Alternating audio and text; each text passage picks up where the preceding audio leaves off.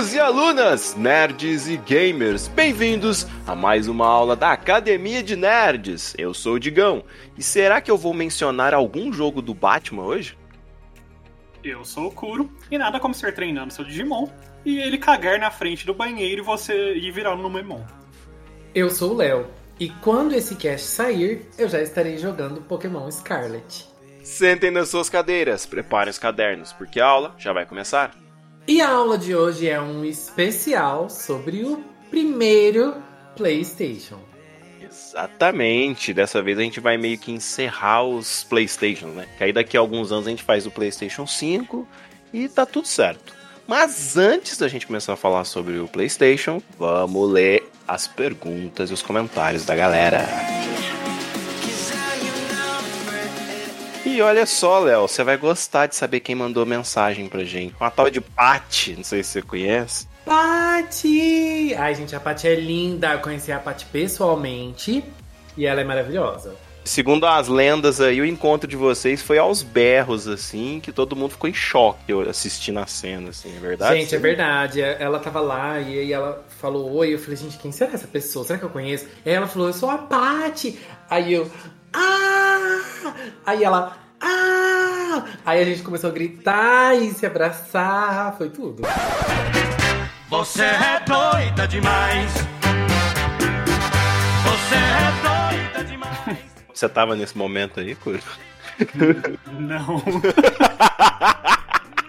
o Curo com certeza ia fazer aquela cara de olhar assim, tipo, não conheço. Não, o Curi ia ter que gritar também. Ah, igual eu gritei. com certeza ia. Pati! É verdade, ué. Mas vamos lá, ela mandou um textinho aqui pra vocês, ó. Vamos lá. Oi, meus amores, tô sumida, mas já repondo minhas aulas perdidas. Estou ouvindo o último cast e resolvi fazer a minha própria lista dos personagens que vocês me lembram. Vamos lá, o primeiro é o Kuro. O Kuro me lembra dois personagens. O Chandler de Friends, pelo senso de humor e o time para piadas ruins, que são boas ao mesmo tempo. E a personagem da Sandra Bullock em Bird Box, porque ele não enxerga que eu sou o amor da vida dele. Ah, Rodrigo, coloca aquela musiquinha. Coloca aquela musiquinha.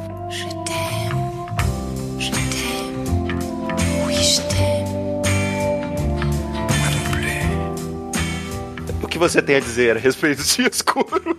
Eu tô mais pros macaquinhos lá do não enxerga see no evil, hear no evil, say no evil. Gente, o Kuro como Sandra Bullock de Bird Box, meu Deus. muito bom, muito bom. Paty, você é muito maravilhosa. Não, não, não tem nem falar. Ela falou de você também, ó. O Léo me lembra a fada azul do Pinóquio. Só porque ela é perfeita, delicada e linda e maravilhosa. Sim, Léo, você é essa pessoa pra mim. Oh, que gracinha. Que fofa. Ai, gente, eu amei saber que eu sou a fada. Você é a Tinkerbell? Que agora não é mais sininho, agora é Tinkerbell. Não, ela falou a fada, a fada do Pinóquio, Ah, é do do Peter Pan. Pinóquio. Pinóquio de cão tá na fadas, Eu confundo A as fada do fadas. Pinóquio, ela é mais velha, não é? Sei lá, eu não lembro da Fada fada do do Pinóquio. Peraí, gente, porque eu também... Eu... Digão foi parar na Ah, terra não, a fada do Pinóquio, gente, ela A é minha é ela tudo é fada, belíssima. gente. Ela é loira, ela tem o vestido azul, ela é novinha. Mas a nova fada do Pinóquio também é belíssima, também, do filme mais recente, né? Também é belíssima. Então, assim, todas as fadas do Pinóquio são belíssimas e eu sou também E a belíssima. fada do Pinóquio vai três vezes na, na semana na academia, viu, Léo? Fica a dica aí pra você. Ela é fada, ela é fada, ela não vai na academia, não. Vai, ah, sim. não vai. Você fada sabe, você não tá por vai. fora, você tá por fora. E o Digão, o Digão pra mim é o Hércules da Disney. Eu sempre digo que nunca conheci na minha vida um coração tão puro e tão bonito quanto o Digão. E o Hércules é essa pessoa. Um verdadeiro herói não é medido pela sua força física, mas pela força do seu coração. Oh, que fofo. É, porque se fosse força física, tá lascado pro meu lado. né? Eu amei, gente. A Paty arrasou nas escolhas, vocês não acharam? Sim, aí ela termina com: Amo muito vocês e esse cast maravilhoso. Beijo a todos, parabéns pelo conteúdo de primeira. Olha só. Paty, você é demais. Ai, ai, e a gente tem aqui duas perguntas que mandaram pra gente, que são da Ananda. Olha só, ela mandou duas perguntinhas assim. A primeira delas é: se você pudesse escolher uma profissão da ficção, qual seria? Qual seria a sua profissão da ficção, Léo? Eu seria uma garota mágica, obviamente. Eu sabia! Mas, É. Léo, de qual universo?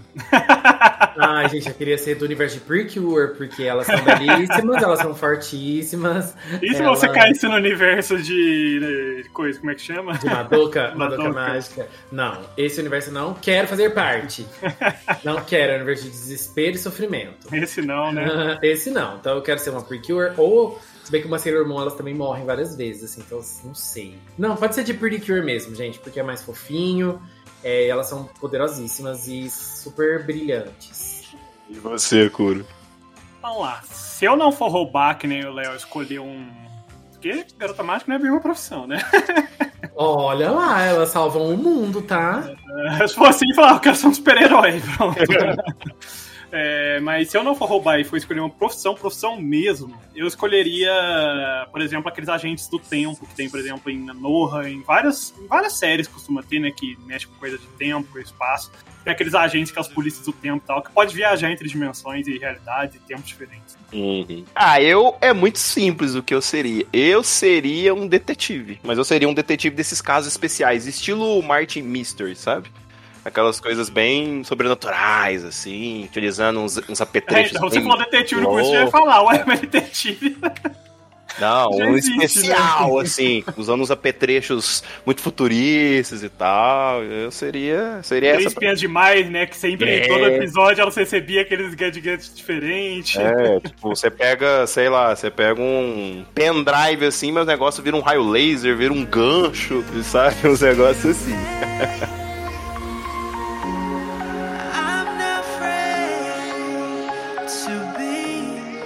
E ela perguntou também qual o melhor filme na opinião de cada um e por quê. E porque sim, não é resposta, Zequinha. E eu não vou deixar eles responderem, Ananda, porque a gente vai fazer top 10 de filmes em algum momento. Deve ser no começo do, do ano, aí de 2023, né? Eu acho que agora não dá tempo mais de fazer, mas em algum momento do, do começo do ano a gente vai fazer um top 10, né? Então, se eles falarem agora o filme favorito deles, ou o melhor filme pra eles, vai perder a graça.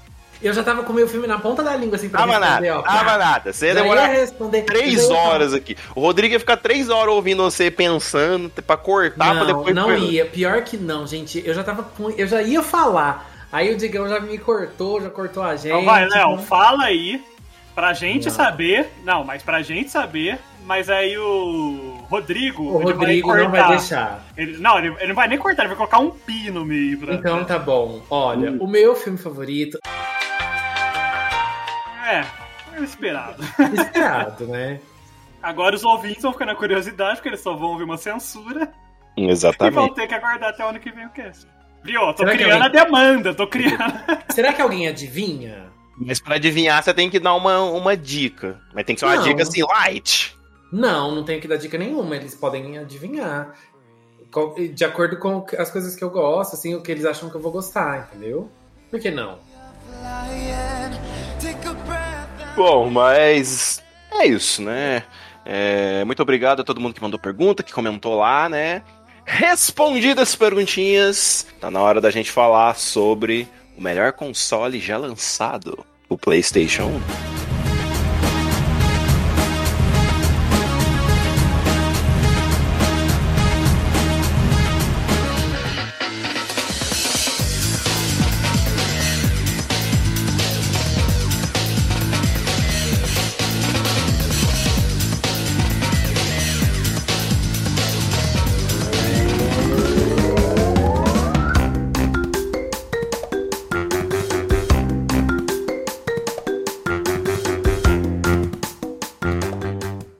Senhoras e senhores, a esta altura do campeonato, a gente já sabe de todo o sucesso né, que foi o PlayStation 1.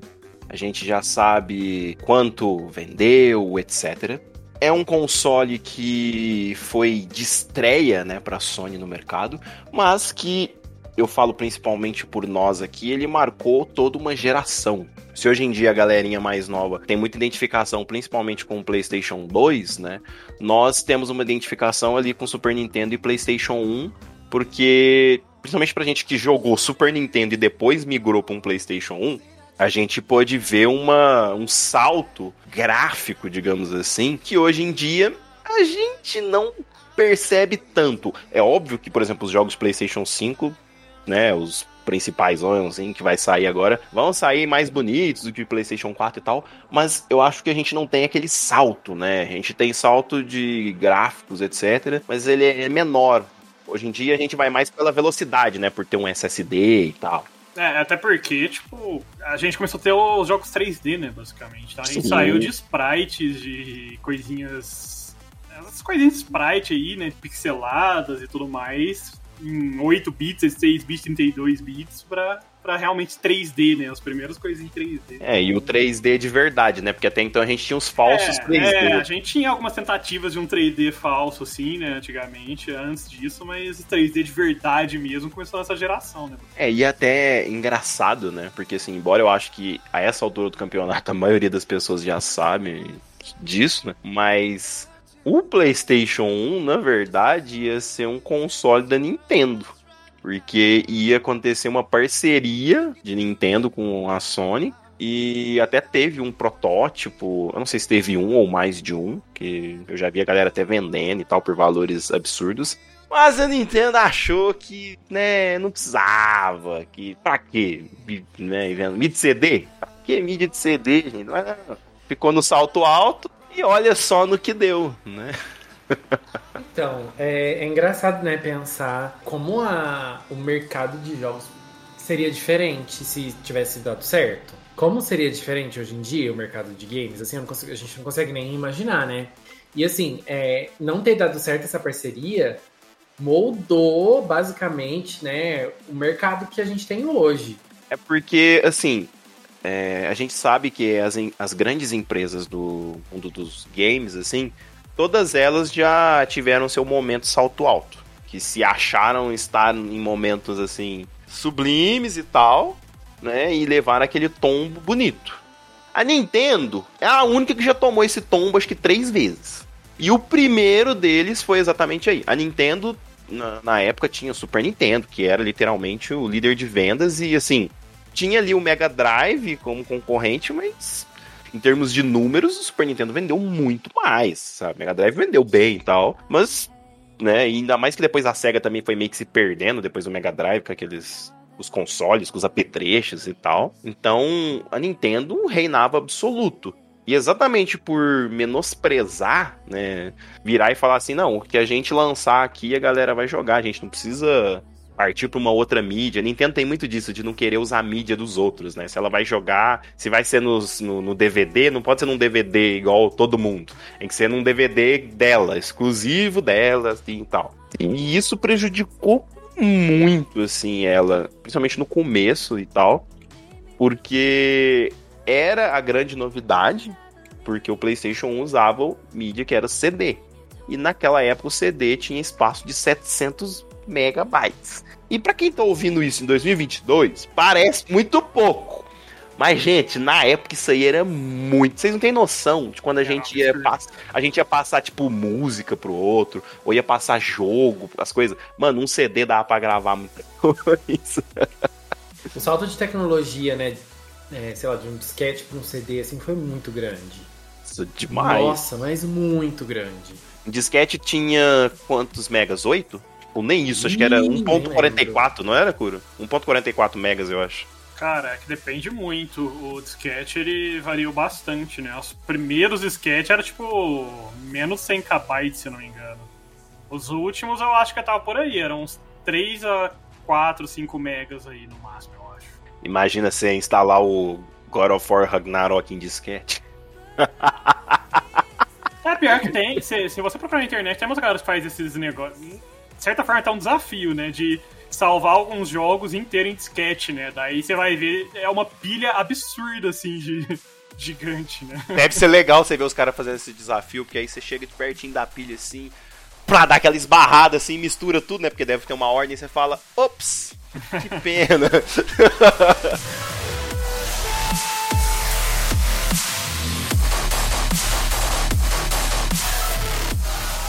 E, assim, eu, eu lembro que o Nintendo 64, né, que foi o console que eles lançaram depois, tinha até bastante poder gráfico, etc. Mas o grande problema do Nintendo 64 é que era cartucho, então tinha muito menos espaço. Não lembro quanto espaço que tinha, mas eu lembro que era menor. E a Nintendo também nessa época ela meio que brigou com a Square, né? E aí começou muita gente migrar pro PlayStation para fazer jogo. Muita gente que não queria aquelas políticas de trabalho da Nintendo. E a Sony, né, naquela época, tá literalmente, não, gente, vem cá, trabalha comigo, aqui ó, faz do seu jeito, tranquilo, tranquilo, não, programa Vale lembrar que a Square era literalmente só a Square na época, né? Sim, Porque pra, pra galera hoje em dia talvez não saiba que na verdade a Square e a. o outro era a Enix. É, sim, era, a outra era a Enix, eram empresas diferentes, separadas, né? É, naquela época era a Squaresoft e a Enix, e aí depois se juntaram. Sim, Então, foi em meados de 2000, né, que eles se juntaram. Foi no comecinho dos anos 2000. Foi, é, foi por aí. Foi nesse comecinho aí. Então, tanto antes é, já tinha, né, os, os Final Fantasy e tal. E eu não lembro exatamente quando eles uniram qual foi a partir de quais jogos que vieram e tal. Mas foi uma união, assim, bem emblemática, né, pra, pra época. E outra coisa que eu me lembro muito também da época de. Assim, a gente não tinha muito acesso a essas coisas como a gente tem hoje. Então, vamos supor, um anúncio de videogame, é, a gente só ficava sabendo desses anúncios através de revista, porque isso não passava na televisão, internet era. Internet era mato, meu amigo, mas era um mato que, meu. Olha, Exatamente. É, a maioria das pessoas nem tinha internet nessa época. É, fazendo uma pesquisa rápida aqui só pra confirmar, porque eu já imaginava, mas eu não, tipo, não tinha certeza só. Mas o Chrono Trigger, por exemplo, é um jogo que foi feito só pela Square, né? Na época era só a Square, não era Square Enix ainda. É, fica aí um exemplo, né? O Secret of Mana, se eu não me engano, também era só de quando era só a Square. Sim. É, alguns Final Fantasy, se eu não me engano, também é dessa época, né? Eu acho que é mais ou menos na época do PlayStation 2 que começou essa, essa fusão, assim. Porque o Final Fantasy X-2 é Square Enix. Uhum. E eu acho que o- eu não sei o 10, mas o 10-2 já é Square Enix, né? Então, o, se- o 7 ainda é só Square, não é? Squaresoft, é. É, acho que o né? 7, 8 9 eram Squaresoft ainda. O 10 eu já não sei. 10 eu chutaria que ainda é também, viu? É, porque Mas- o 10 também saiu do começo do Play 2, né? O Play 2 lançou em 2000. E é engraçado até porque, tipo, eu não me lembro, pelo menos assim, de cabeça, eu não consigo me recordar de jogos que eram só da Enix. De cabeça não vai, não. porque a Square, já, tipo, muitos SRPG, essas coisas já conhecidas, já era da Square, né? Agora da Enix mesmo, eu acho que o. Não sei se ela produziu, ajudou a produzir alguns Dragon Quest, que é muito famoso no Japão, mas fora isso, eu não consigo me recordar. Eu acho que muito provavelmente ela era muito forte, mas principalmente no Japão. E a Square conseguiu meio que sair um pouco de só lá também, mandar bastante jogo pra cá e tal. Acho que por isso talvez a gente não lembre assim de cabeça da, da Enix só. Mas obviamente que ela era uma É empresa. uma rápida pesquisa que forte. já mostra que eles fizeram um Dragon Quest. É. então, assim, no Japão, pelo menos, eles são bem grandes, né? Exatamente. O- Os primeiros Dragon Quests, né, são da Enix. Sim. Que é, assim, eu acho que. Pro Japão, né? é uma Indiscutivelmente, no Japão, é o maior RPG, né? Maior franquia que tem Sim, lá. é. É engraçado, é engraçado porque, tipo, lá no Japão, tem empresa que literalmente. As empresas mais modinha, né? Mais atual. Porque tem muita empresa mais old school no Japão, né? As empresas mais modinha, tem empresa que literalmente dá um dia de folga no dia de lançamento de novo Dragon Quest. por- Porque sabe que a galera vai pe- pedir folga na semana do lançamento, sabe? Vai querer pedir folga. Então tem algumas empresas lá hoje em dia que já até já dá de adiantado, sabe? Folga no lançamento de um Dragon Quest novo. Lá no Japão. E se por um acaso alguém que tá ouvindo aqui não sabe exatamente o que é Dragon Quest, é só vocês lembrarem de um anime que passava no SBT, que a abertura tinha uma pessoa gritando Fly, Fly, Fly.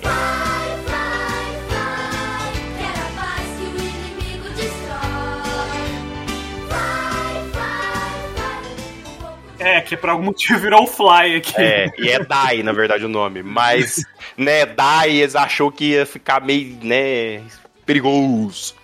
Então aquele anime é baseado em Dragon Quest. É que na época que aquele anime É, passava. não é baseado, né? filmes É Dragon Quest, É, é. Dragon Quest. Lá no Japão, o título original é Dragon Quest. É que por algum motivo eu, eu vou chutar isso, mas eu acho que aquele anime passou primeiro do que os jogos chegaram mais fortes aqui. Então talvez. É, eu já não saberia dizer. Porque, honestamente, eu acho que eu só devo ter jogado um Dragon Quest dessa época do, do SNES, assim, do, do comecinho, né? Era, a gente era muito criança, né? Sim. É, e, e é RPG longo e, tipo, se você fosse jogar, ia ter que jogar em inglês ou japonês, tipo, naquela nossa idade de 10 anos ou talvez até menos, não, não rola, né? É, o inglês já era difícil, imagina o ja- o japonês, que era o que geralmente É, vinha. e num RPG, né? Que, que não é só você seguir um negocinho linear ali. Às vezes você tem que falar com três NPC que você nunca vai descobrir. Mas assim, voltando pro PlayStation 1, teve toda essa treta com a Nintendo. Não foi uma briga, assim, eles só fizeram o protótipo, a Nintendo não quis. E aí depois a Sony que virou e falou: ah, então a gente vai fazer nosso, nosso console. Fizeram, e o que chamou atenção na época também é que eles lançaram o PlayStation 1 por um preço bem abaixo. Assim, se eu não estou enganado, era 300 dólares, 299 dólares.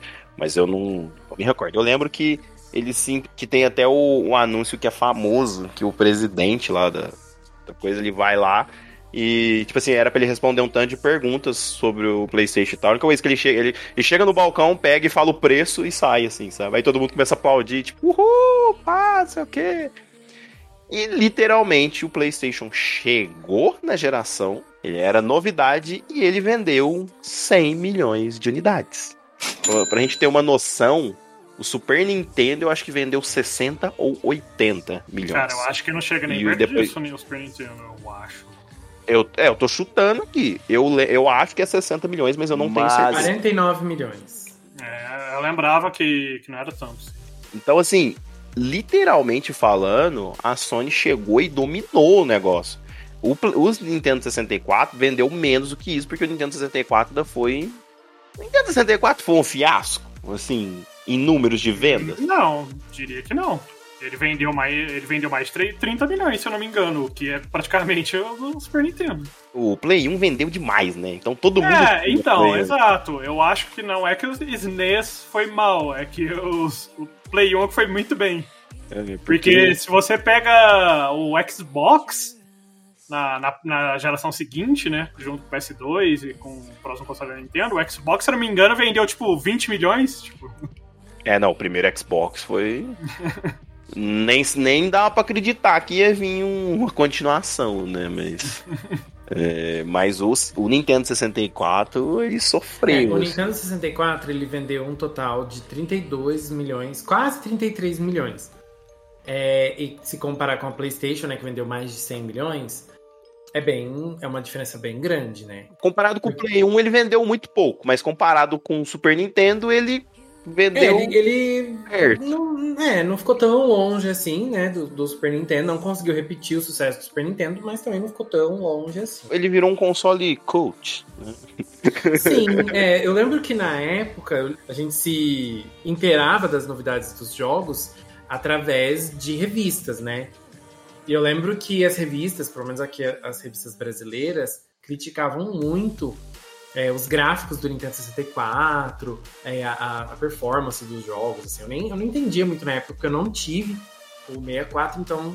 Mas assim, eu lembro que as revistas criticavam bastante esse aspecto. assim. No fim, né, acaba pesando e, e a- o PlayStation acabou sendo bem melhor nesse aspecto. É, eu acho que a política de trabalho da Nintendo é um dos principais fatores. A mídia utilizada por eles prejudicou muito. E tirando os jogos assim que eles faziam, etc., como sempre foi, normalmente a galera preferia as versões de Play 1, porque como a mídia tinha mais espaço, dava pra trabalhar melhor. Por exemplo, o som da, Cara, da música do PlayStation pelo 1 menos era melhor. Bra- Pelo menos não, né? Com certeza. Aqui no Brasil, o maior motivo de maior venda, obviamente, é pirataria, né? Aqui no Brasil, com certeza. É sempre 300% mais fácil você piratear um, um CD, né, do que uma fita, né?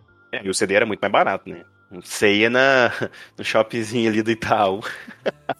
É, Você comprava jogo de Play 1 de bacia.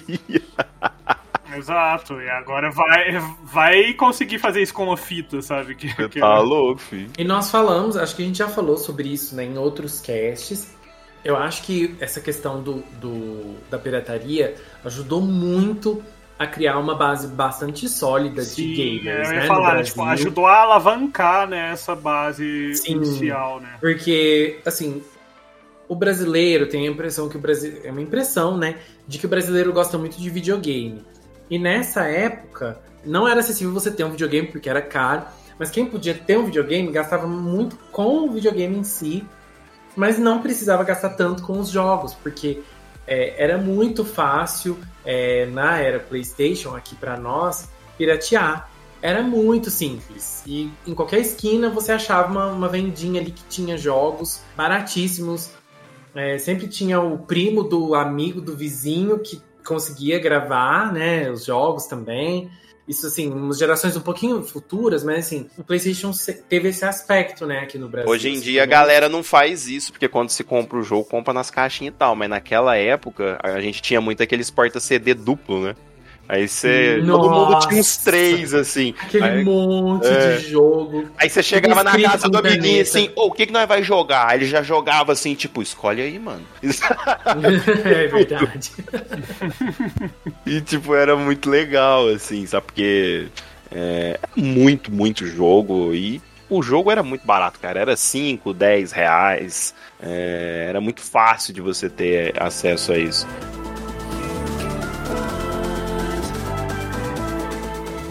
Esse negócio de lançamento de jogo existe hoje, gente. Na nossa época inicial, assim, que a gente tava lá na escola, você sabia que o jogo saía ou pela revista ou porque algum amigo tinha comprado. Então um amigo chegava lá, ou comprou um jogo foda, mano, muito da hora. Que jogo? Digimon World 3. Aí, vixe, no outro dia você já podia ter esse jogo, porque, mano, era o dinheiro que, vamos supor, o dinheiro pra comprar um jogo era o dinheiro que eu levava pra comer na. comprar salgado na escola. Então, um dia que eu dava uma segurada, você comprava o jogo. Hoje em dia, olha, você vai ficar uns 5 anos aí sem comer lanche na escola pra comprar um jogo, se você for querer juntar. Porque, ó, Depende, né? Faz muitos anos que eu saí da escola. Às vezes o preço do salgado da escola também. não sei quanto tá, né? Mas não é possível. Não, tô zoando. Quanto custa, Léo? Mas não tem cantina. Não tem cantina? Não, é tudo Rico gratuito, gra- galera. Tudo gratuito. Merenda para todos. Ah, não, mas merenda sempre foi, Tô né? Teve, cara. É, não, mas não tem. É porque hoje em dia, pra você ter uma cantina em uma escola estadual, tem que seguir tantos critérios, mas tantos critérios que ninguém quer ter uma cantina numa escola estadual. Então não, não compensa mais. Caralho, velho, os malucos dificultou até o rolê do, da coxinha, velho. Sim. É muito, muito, muito difícil. É, são pouquíssimas as escolas, pelo menos aqui em Franca, que tem cantina, porque não vale a pena. O estresse que você causa ali não vale a pena. Ih, galerinha não compra nem sete belo lá então. Moio. É. Aí, moio, aí, moio. Quantidade de vezes você ia na cantina, comprava alguma coisa e recebia balinha de truco.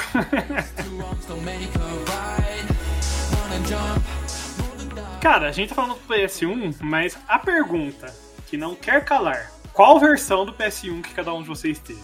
Eu tive o PS1, que era aquele petitinho, assim, sabe? Eu gostava muito dele porque. É o Slim, não é? É, era, era o de Slim. Ele, e ele vinha escrito na caixa PS1, né? Ele era muito pequenininho, então ele ocupava muito pouco espaço. E eu achava ele mais bonito, porque ele era o PlayStation 1 normal, né? O Fat, como a galera chama hoje, mas Play- ele era um cinza mais escuro. E o PS1 ele era mais pro lado do branco, assim, sabe? Era mó bonitão e era muito pequenininho, cara. Assim, ainda mais se você comparar com os consoles de hoje em dia, que foi só aumentando o tamanho, ele era muito pequeno comparado com os consoles de hoje. Cara, em termos de tamanho, assim, de espaço, eu acho que ele era menor do que o Switch quando você tá jogando na mão, assim. Tipo, talvez, não vou dar certeza, mas ele era muito pequenininho, velho. É, Eu vou falar que não, porque ele é mais gordão, né? Tipo, ele tem uma largura maior, né? Mas em questão de Comprimento, assim. né? comprimento, ele, é- ele é até menor, eu acho sim. E era até um problema, de certa forma, porque ele era tão pequeno e tão levinho que de vez em quando você esbarrava a perna no, no fio ou qualquer coisinha, é, o console voava longe, né? É, é, isso aí aconteceu já algumas vezes. Nossa, cara. Uma vez meu cachorrinho derrubou, assim, eu tava jogando ele, passou correndo na frente, Sim, puxou o fio do controle. também. Você tava Aí o jogando videogame- cachorro? Não, tava jogando Playstation. Presta atenção na, na- É, na não, conversa. você tava jogando o jogo, né? O cachorro que jogou o PlayStation. É verdade, o cachorro jogou o Playstation longe, ele levou no peito, assim, ele passou na, na, na frente do fio e foi, foi puxando o fio, aí o console veio junto. Cara, Porque eu também tinha o PS1. Sim, é. Não, cara. Melhor coisa. Melhor não, né? Porque, querendo ou não, você deixava alguém puto, mas era muito engraçado no final das contas, assim, relembrando, né, agora, quando você tava alguém jogando lá super concentrado em alguma coisa, você sem querer esbarrava, puxava o controle ou puxava o videogame, né? Ele caía. E daí a pessoa desligava, né, o, o videogame. Nossa Aí senhora. o irmão, o amigo só ficava puto, né? No, God, please! Ah, não salvei! Não sei o que, perdi! Isso aí dava morte. Dava velho. morte. Isso aí dava muita morte. É, por isso que eu falei, relembrando agora, era engraçado. Na época não. É, Na, na, época, época, não era. na época era um corre que, ó, falar pra você. É que eu não lembro assim exatamente quantidade, mas eu lembro de, de ver né, entre os meus amigos só dois modelos, o PS1 e o FAT. E o FAT era engraçado porque a maioria da, de quem tinha jogava com ele ou de ponta cabeça ou de lado, assim, né? Você falava que dava um problema no, no leitor, sei lá, no, No canhão, leitor, dava um problema no canhão. também. E aí a pessoa virava o videogame e jogava porque de ponta cabeça, assim, porque aí funcionava, né? É, O- geralmente é só pra fazer o, o load do jogo, né? Tipo, virava até dar, até começar o jogo mesmo, né? Fazer o load, ou quando travava o jogo, virava até destravar e aí voltava ao normal. É que faz sentido porque o disco tá rodando ali, né? Às vezes tem alguma poeira, alguma coisa que tá impedindo a leitura, e na hora que você vira, meio que você joga a poeira de lado, né? Ou devido a ele mudar o ângulo ali que, tá, o que o disco tá rodando, às vezes consegue ler melhor. Tecnicamente faz sentido.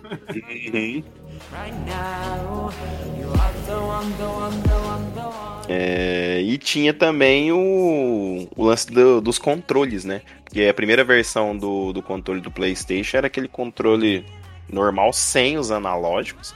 E depois que teve o lançamento do Nintendo 64, né? Passou um tempinho eles lançaram com aqueles dois analógicos lá. Que eu, puxando na memória, eu acho que a gente nem usava aquela porra, né? Pra falar a verdade. É porque não era todo jogo, eu acho que lá o suporte era. Não, eram Mas, cara, poucos na real. É muito engraçado que eu fui, eu vi o controle do PS1, o originalzão, sem o, sem o analógico mesmo, esses tempos pra trás. Coloquei praticamente lado a lado o controle de hoje em dia, velho. É muito leve e pequeno aquele controle, cara. Sim. Primeira versão. Dava tão desconforto quando eu segurei ele na mão, porque eu tava achando ele muito leve e pequeno. Tipo, eu tô acostumado agora com o de PS4, né? PS5 e tal, que é maiorzinho, né? Mais robusto, ele encaixa melhor na mão, né? Aquele controle era muito estranho. É, praticamente não tinha muita coisa, né? Depois veio as versões do DualShock que tinha aquele negócio de tremer lá e tal. Mas, assim, era um bagulho muito arcaico se comparar com o que tem hoje em dia, né? Do Play 3 pra frente e tal. E o analógico é igual você falou, tipo, era, não tinha muito jogo que usava aquilo. Você usava aquilo. Olha, eu tô pensando aqui um jogo que eu tenho usado aquele negócio, eu não consigo lembrar. Ele ainda foi lançado depois e tal. Mas eu, eu gostava da pegada na época, assim, né? Agora, hoje em dia, parece, sei lá, que falta, tá faltando pedaço no controle, assim, sabe? É meio estranho mesmo. É, então, pelo menos na época, eu tenho a lembrança de que eu adorava o controle. Achava muito gostoso. Hoje em dia, né, comparado com os controles atuais, a gente acha pequeno, a gente acha fino e parece que não tem aquela pegada. Mas, na época, eu adorava. Achava o máximo. E quando eu ganhei um controle com analógico, eu também achava o máximo.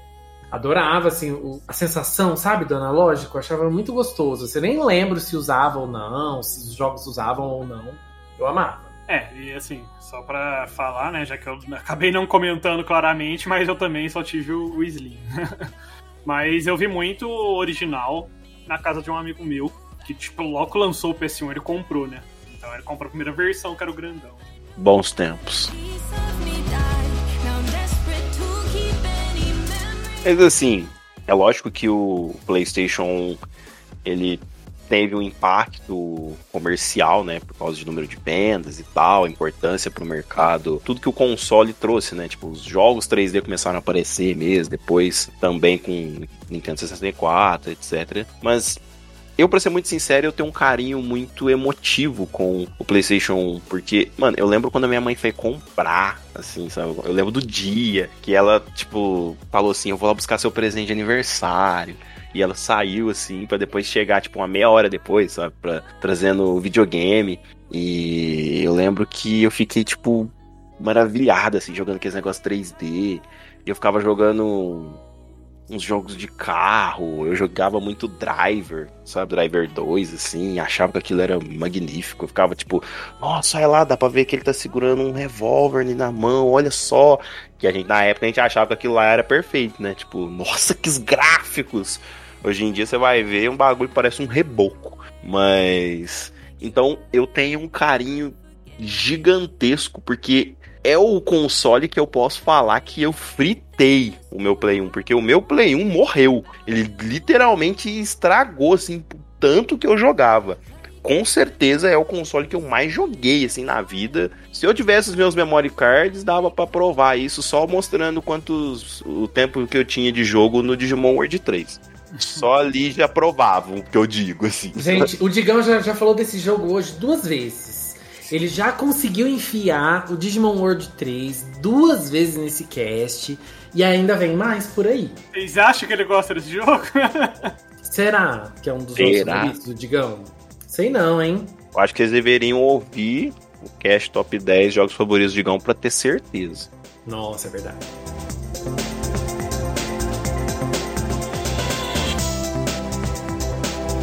Então, eu também tenho uma memória afetiva muito boa com o primeiro PlayStation. Eu lembro que na época a gente tinha que usar o memory card, né? E Sim. eu não sabia usar memory card, porque a gente, sei lá, eu vim do, do Super Nintendo também. E aí eu ganhei o PlayStation sem memory card. Aí eu jogava, sei lá, só uns jogos de luta, assim, no começo. E aí depois que eu consegui juntar um dinheirinho e comprar um memory card. E aí eu comecei a jogar os RPGs que eu queria tal. E aí eu comecei a ter a experiência mesmo, sabe, do PlayStation. Eu lembro também, foi, foi muito, muito legal, assim, é uma evolução, né? Muito grande, igual você falou, dessa impressão que a gente teve de passar do Super Nintendo para o PlayStation, a evolução dos gráficos, a diferença, a trilha sonora dos jogos, era muito emocionante, assim, né? Cara, era muito legal também toda a questão do memory card, né?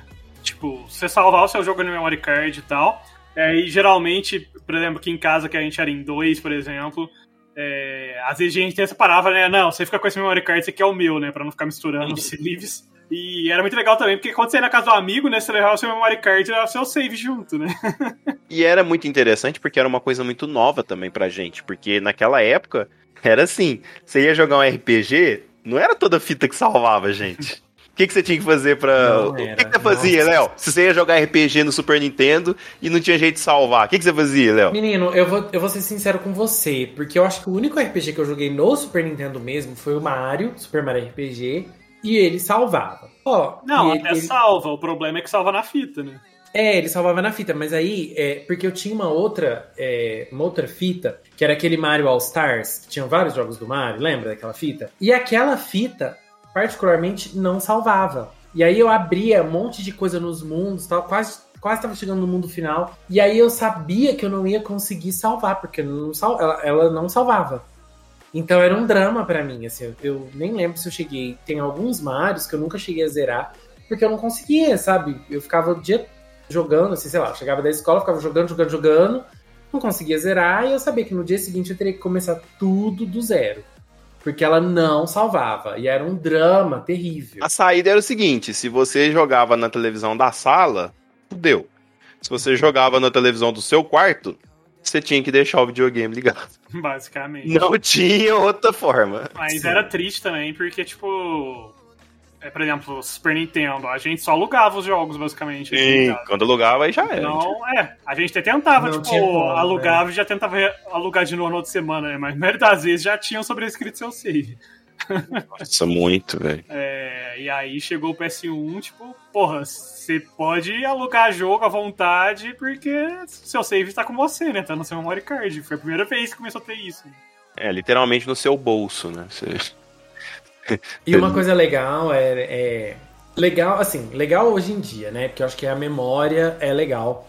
Mas na época eu achava meio estressante, porque chegar, vamos supor, tava chegando na- no final da era do PlayStation, e aí só um memory card já não dava mais, né? Se você queria guardar todos os seus saves, um memory card já não era suficiente, então você precisava de vários memory cards. E aí você tinha que ir trocando. Aí você queria jogar alguma coisa, você não sabia em qual memory card que tava aquele save, você tinha que ficar testando. É, e era legal o sistema de salvar também, porque os memory cards, tipo, eles tinham uma memória bem baixa, né? Mas pra época era bastante até, né? Era um mega, velho. Sim. É, E aí, eles colocaram de uma maneira bem visual, né? Tipo, ah, o save do Final Fantasy VII, ele ocupa, sei lá, quatro slotzinhos, né, do memory card. Porque eles, eles dividiam visualmente, né? Aparecia um qua- um quadro com vários slotzinhos. E aí, na hora que você salvava, aparecia, tipo, algum ícone específico do jogo, né? Que aí eu sempre ficava curioso, tipo, que ícone que esse jogo vai usar, né, no save. Sim. E aí, tipo, ah, esse, esse jogo ocupa quatro slotzinhos, né? Esse aqui ocupa dois, esse aqui ocupa um. Nossa, eu gostava, mas eu já perdi muito memory card já. Ah, não, tipo, é bonito, é lindo hoje em dia, né? Agora que faz ano, É, na a, época- nostalgia na fala época mais alto, né? É, exatamente. Que na época eu achava super estressante esse fato de você ter que ficar trocando os memory cards pra ver em qual que tava Não, e quando o memory card corrompia, perdia tudo o save dentro dele. né? Nossa, gente, era uma tristeza. Aí Era já era. tristeza. Nossa senhora, eu já perdi. Olha, muito save de jogo aí. Eu já perdi acho que uns dois ou três memory card assim, cheio.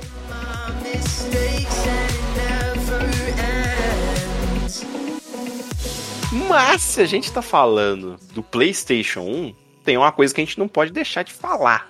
São os jogos. Do- É, talvez do Yuji, talvez do Yuji. Não sei se nessa época aí ele já gritava Acho que PlayStation. não, eu falei só.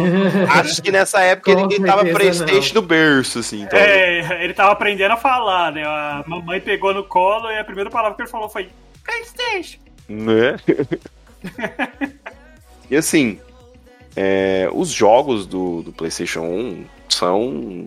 Nossa, é muito jogo e é muito jogo bom e é muita coisa que só de lembrar dá uma nostalgia assim enorme. Mas pra não fugir, como a gente sempre faz aqui, Léo, conta pra nós aí o top 10 de jogos vendidos do, do PlayStation.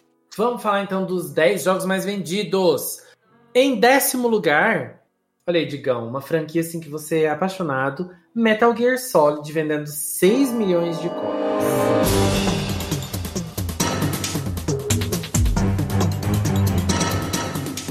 Esse aí é bom. É bom, Digão? É joguei. bom, esse é ótimo. Esse jogo é muito foda. E inovador pra época. Em nono lugar, nós temos o Tomb Raider 2, vendendo 6 milhões e 800 mil cópias. Isso aí na época era divertido. Hoje em dia não dá pra jogar isso aí, não. Nossa, gente, eu nunca entendi Tomb Raider, assim. Eu sempre ficava. Eu lembro que eu ganhei um Nossa. em um aniversário, eu não sabia pra onde tinha que ir, o que, que eu tinha que fazer. É um jogo que eu nunca consegui compreender. O Eric, se tiver ouvindo, vai ficar bravo. Mas, gente, esse jogo aí é injogável hoje em dia. Jogabilidade disso aí é que horrível. joguinho- Não, que joguinho triste que era.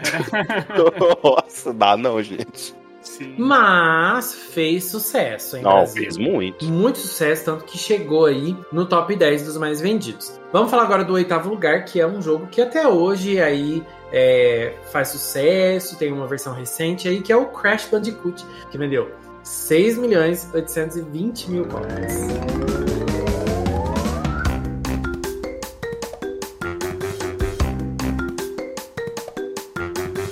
Tem que falar, né? Crash é esse Crash. É, Crash é um, é um jogo que fez muito sucesso aqui no Brasil também, né? Vocês lembram das propagandas? Ih, lembro não. As- Não. essa época é aquela época que Sony, Sega, todo mundo se provocava, sabe? Tem uma propaganda do Crash que eu acho que ela é japonesa, não, não tenho certeza. Que literalmente o boneco do Crash vai na porta da Nintendo, assim, e começa a xingar, falar mal, não sei o que e tal. Só naquela época que dava pra fazer isso aí. Sim. Ah, você pega as propagandas antigas da Coca-Cola, né? Pepsi, então que eles ficavam se cutucando, né, diretamente. que hoje em, dia, hoje em dia tem que ser indireto, né? Antigamente era direta mesmo. É, hoje em dia é sutil, mas bem sutil. Naquela época, meu filho, era dedo na cara mesmo. Mas sim, É com certeza.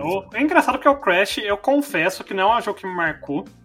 É, porque eu pessoalmente nunca fui muito fã do Crash. Pra você ter ideia, a primeira vez que eu joguei um Crash, assim, menos que eu me lembre, né? A primeira vez que eu joguei um Crash foi na casa de uma- dos meus amigos. Porque eu mesmo nunca tive, assim, pra jogar e tal. Mas eu sei que é um jogo que, tipo, é muito querido pra muita gente. E foi, tipo, um, mar... tipo, um jogo marcante pra todo mundo na era do PS1, PS2. É, não, o Crash foi. Principalmente os três primeiros jogos ali, foi. Era incrível, né? Literalmente aquilo no PlayStation 1 também, de rodar e ter tanto efeito visual pra época, tanta coisa acontecendo. Era um gênero plataforma, entre aspas, diferente. É, Era um jogo no, esti- no estilo Mario, entre aspas, assim. Mas prossiga, Léo.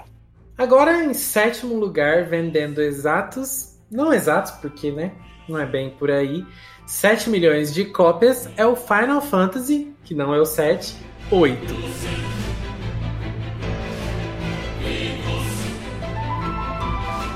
Esse é um dos meus Final Fantasy favoritos. E ele foi o primeiro Final Fantasy que eu joguei, inclusive, nessa época, né, do PlayStation, que foi quando eu comecei a descobrir os Final Fantasy e tal. E acho que por ele ter sido meu primeiro, ele ainda se mantém ali entre os meus favoritinhos. Adoro esse jogo.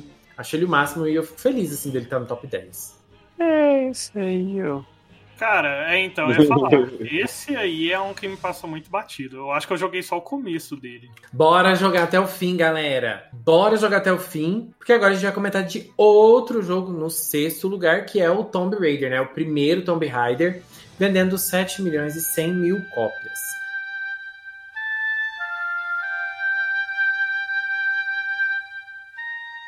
Também, pra mim, é igual. Eu, eu não, não consigo nem visualizar a diferença entre eles, né? Se você colocar uma, uma foto do 1, uma foto do 2, eu não vou saber qual é qual. Porque não tinha lá muito salto de gráficos. o jogo saía, vamos supor, saiu um 2022, saía o- a sequência já em 2023, cara. Era um ano pra sair o próximo jogo. Então, É, nessa época, sim, acontecia bastante isso, né? Eu, que jogo que é, cara? Esses dias eu fiquei impressionado, não lembro mais que jogo que é. Que, tipo, eu ficava. Na minha cabeça eram uns quatro anos entre cada jogo, né? E daí eu fui olhar assim na internet, era tipo um jogo por ano. Eu não lembro qual jogo que é agora. Ah, eu acho que foi Digimon World, inclusive. pode ser. Que é quase assim. O 1, o 2 e o 3 são quase assim. Um seguido do outro, assim, nos anos, sabe? É, tinha muito isso, né? O 3 é o único que saiu bem tarde. O 3, se eu não tô, en- se eu não tô enganado, ele saiu em 2003. Na época já tinha até o Play 2, né? É, então foi uh, um dois. Mas não lembro. Eu sei que eu, alguma franquia de jogos que eu olhei um- uma ou duas semanas atrás, assim, na internet, eu fiquei impressionado quando eu vi isso. Agora vamos falar do top 5, começando pelo quinto lugar, que o Digão vai ficar muito feliz, que é o Harry Potter e a Pedra Filosofal, que vendeu 8 milhões de cópias.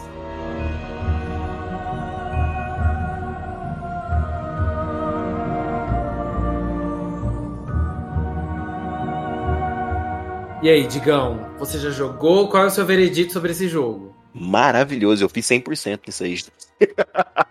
Tá vendo só? Esse daí é o típico jogo que era um semi-mundo aberto. Você tinha ali o castelo pra você poder andar, subir, descer, pegar feijãozinho, pegar figurinha, ficar fazendo ah, algum tipo de aula específica, ficar brincando de quadribol. Era um jogo muito legal. A galera vai falar, ah, a versão de PC era melhor, a versão não sei o quê. A que eu tinha na época era a versão do Play 1 e eu me diverti demais tanto o Harry Potter e a Pedra Filosofal quanto a Câmara Secreta do, do Play 1 eram muito bons. E agora em quarto lugar nós temos o único jogo de Quatro luta. Quatro lugar? Tem quatro no lugar? Ai, gente, eu falei errado, mas na minha cabeça eu falei certo. Na minha cabeça eu falei certo, então considerem como certo. É o único jogo de luta da lista, que é o Tekken 3, vendendo 8 milhões e 300 mil cópias, que é, até hoje, o melhor Tekken.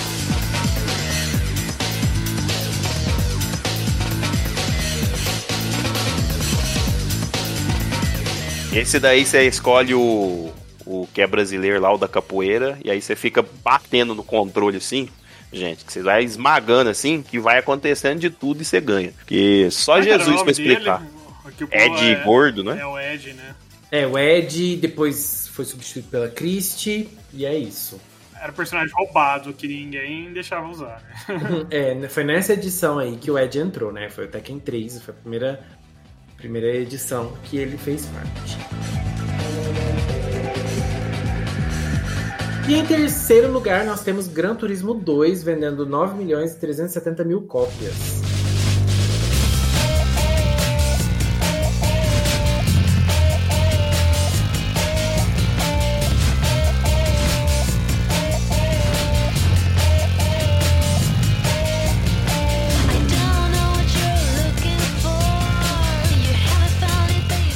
É o sucesso aí dos joguinhos de carrinhos, né, Digão? A gente falou de Gran Turismo em outros casts, quando a gente falou de PlayStation, e aí tá a prova de novo. Franquia Gran Turismo é, é até estranho de ver tanto que ela tá no declínio hoje em dia, custando pra sair jogo e custando pra vender. Mas, principalmente nessa época, cara, vendia igual água esse negócio. Tipo, todo mundo tinha ali um Gran Turismo, cara. Todo mundo e tal. Até eu jogava esse jogo. Não, é, os, os Gran Turismo dessa época eu também joguei alguns, assim, bastante. Era, era bem legal aquele modo campanha que você ia melhorando o carro também, ia fazendo várias coisas. tirar as carteiras que você tinha que frear nos negócios certos, fazer os drift lá. Nossa, aquilo era difícil pra caralho. Hoje em dia eu não tenho muito saco barra gosto por jogo de corrida mais, né? Mas naquela época eu ainda curtia jogar. E agora chegando pertinho ali do primeiro, em segundo lugar, o ilustre Final Fantasy VII com 9 milhões e 800 mil cópias vendidas.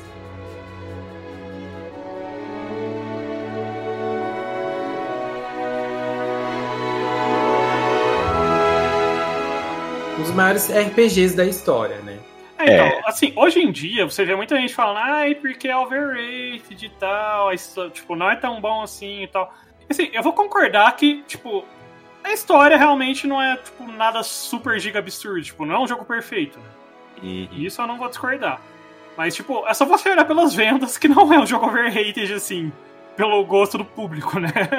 Porque também é literalmente a transição. Que a Square sai, vai trabalhar na, na Sony e sai. Mano, Final Fantasy VI pra Final Fantasy VII, principalmente pra época. Gente, a gente tá falando de um jogo estilo 2D ali, tradicional, entre aspas, e de repente você entrega um jogo 3D e tudo mais. Tipo, é óbvio que ele, pra quem jogou na época de lançamento, etc., é óbvio que vai marcar a pessoa, vai. Ah, mas hoje em dia você vai ver os, os bonecos é feio. É, mas na época era bonito. Nossa, gente, a, a inovação que foi, né? Tanto no aspecto narrativo, quanto no aspecto de gráficos. O impacto que o jogo tem, que o jogo teve, né, na época, e que ainda tem, e como ele conseguiu moldar uma geração de, de RPGs, assim, é muito grande. Independente de como ele é visto hoje, né? Lógico. A influência que ele teve na época é muito, muito grande. Porque quantos anos faz que foi lançado Final Fantasy VII? Eu acho que ele lançou em, sei lá, 99, 97, por aí. Por aí, né? Mano, é mais de 20 anos. Sim. Cara, e é muito engraçado porque até um pouco antes de anunciarem o remake, fazia muitos anos que eu não jogava o Final Fantasy. Nem ficava parando pra olhar, tipo, pessoas jogando, coisa do tipo, né? E na minha cabeça, o jogo era muito mais bem feito do que ele realmente é. Porque na minha cabeça, pra você ver como é que funciona a nostalgia, né, na nossa, na nossa mente, o jogo era. Tipo, os bonecos eram bem feitinhos, sabe? Eles tinham os bracinhos completos e tal. Daí eu fui ver um print assim do jogo, só que já faz uns 4, 5 anos. Mas eu fui ver um print do jogo assim e fiquei, nossa, gente, tipo, o braço dos bonecos é literalmente dois polígonos. só que na minha cabeça o negócio era bem mais bem feito.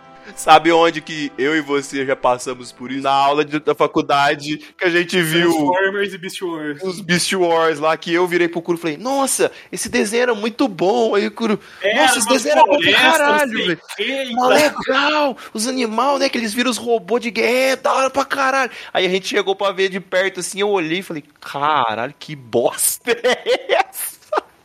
É, então, porque na nossa memória era eles no meio de uma floresta, né? Eles fazendo umas transformações em 3D na floresta e lutando e tal. Aí você vai ver a animação hoje em dia do, do Beast Wars, tipo. É literalmente um campo verde 3D, assim, bem. de anos 1900 e tanto mesmo, 2000. E, eu- e os bichos correndo na mesma animação, assim, em dois minutos, né? Cada personagem deve ter cinco polígonos, tá ligado? Assim. Só que na nossa memória, tipo, é um negócio absurdo. Nossa senhora, E foi o que eu passei com esse Final Fantasy uns anos atrás. Tipo, eu Nossa. fiquei muitos anos sem olhar. Na hora que eu olhei o jogo, eu fiquei tipo, porra, Né?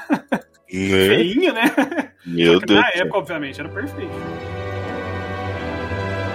E pra finalizar nossa lista, em primeiro lugar, Gran Turismo, vendendo 10 milhões e 850 mil cópias.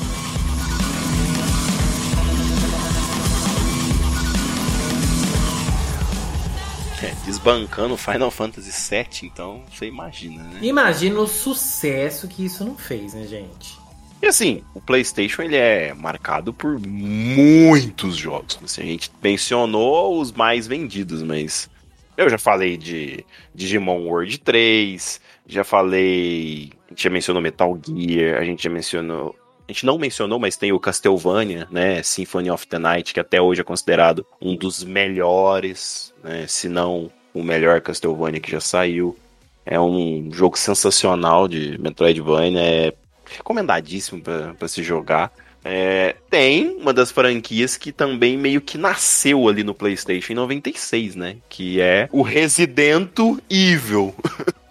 Que foi um grande sucesso também, né? Trouxe aí, re- eu não sei, não sei se ele iniciou ou reviveu um gênero, reinventou um gênero, Ele né? reinventou. O primeiro que criou esse gênero foi o Alone in the Dark, mas era um jogo muito arcaico e tal. Então, assim, ele meio que inaugurou, mas não executava da melhor forma, principalmente por causa da tecnologia. Mas o que melhor executou o negócio e criou da sua própria forma foi o próprio Resident Evil. Tanto que depois de Resident Evil saem muitos jogos estilo Resident Evil, né? Sim, muito sucesso. A gente teve no PlayStation o Tony Hawk. Nossa, Tony. Hawk era muito foda. Recentemente, né, também ganhou aí uma nova versão. Fez bastante sucesso na época também. Silent Hill também era uma franquia que era mais forte, agora vai voltar, né? A gente. É, fez jus ao nome, né? Era um Silent Hill aí por muitos anos. Eu tinha. Como é que chama? Aquele. Era um RPG de estilo Resident Evil. É. Parasite Eve. Parasite Eve, meu Deus, que jogo maravilhoso! É um jogo que, cara, eu sempre ouço a galera falar muito bem desse jogo, quanto eu adorava esse jogo, mas é outra franquia, entre aspas, que também sumiu, né?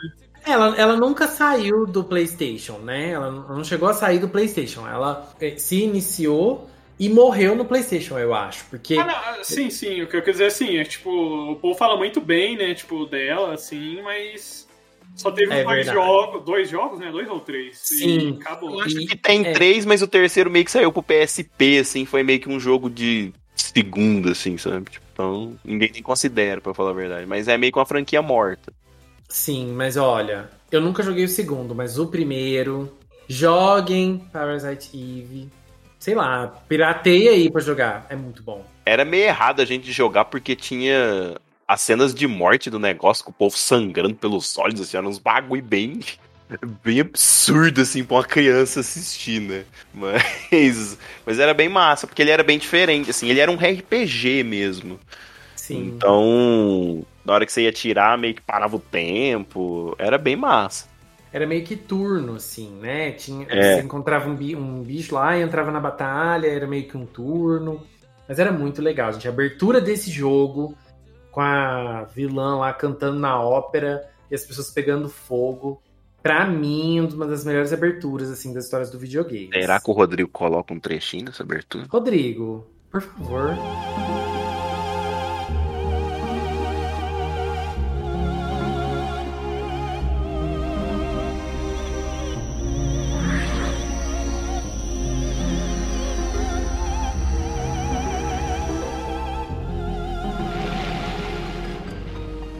Mas você falou em abertura, Léo. Tem um- é uma coisa engraçada.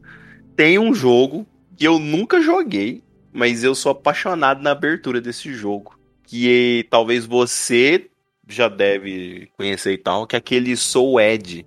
Que ele é da franquia do Soul Calibur, mas era antes de virar Soul Calibur. Porque uma vez eu tava na barraquinha tipo, lá, escolhendo os jogos e tal. E você lembra que eles deixavam aquela televisão, né? Aquela televisão de tubo, assim, passando alguns jogos e tal, pra galera jogar e testar. E tava passando a abertura. E a música de abertura desse jogo ela é muito da hora.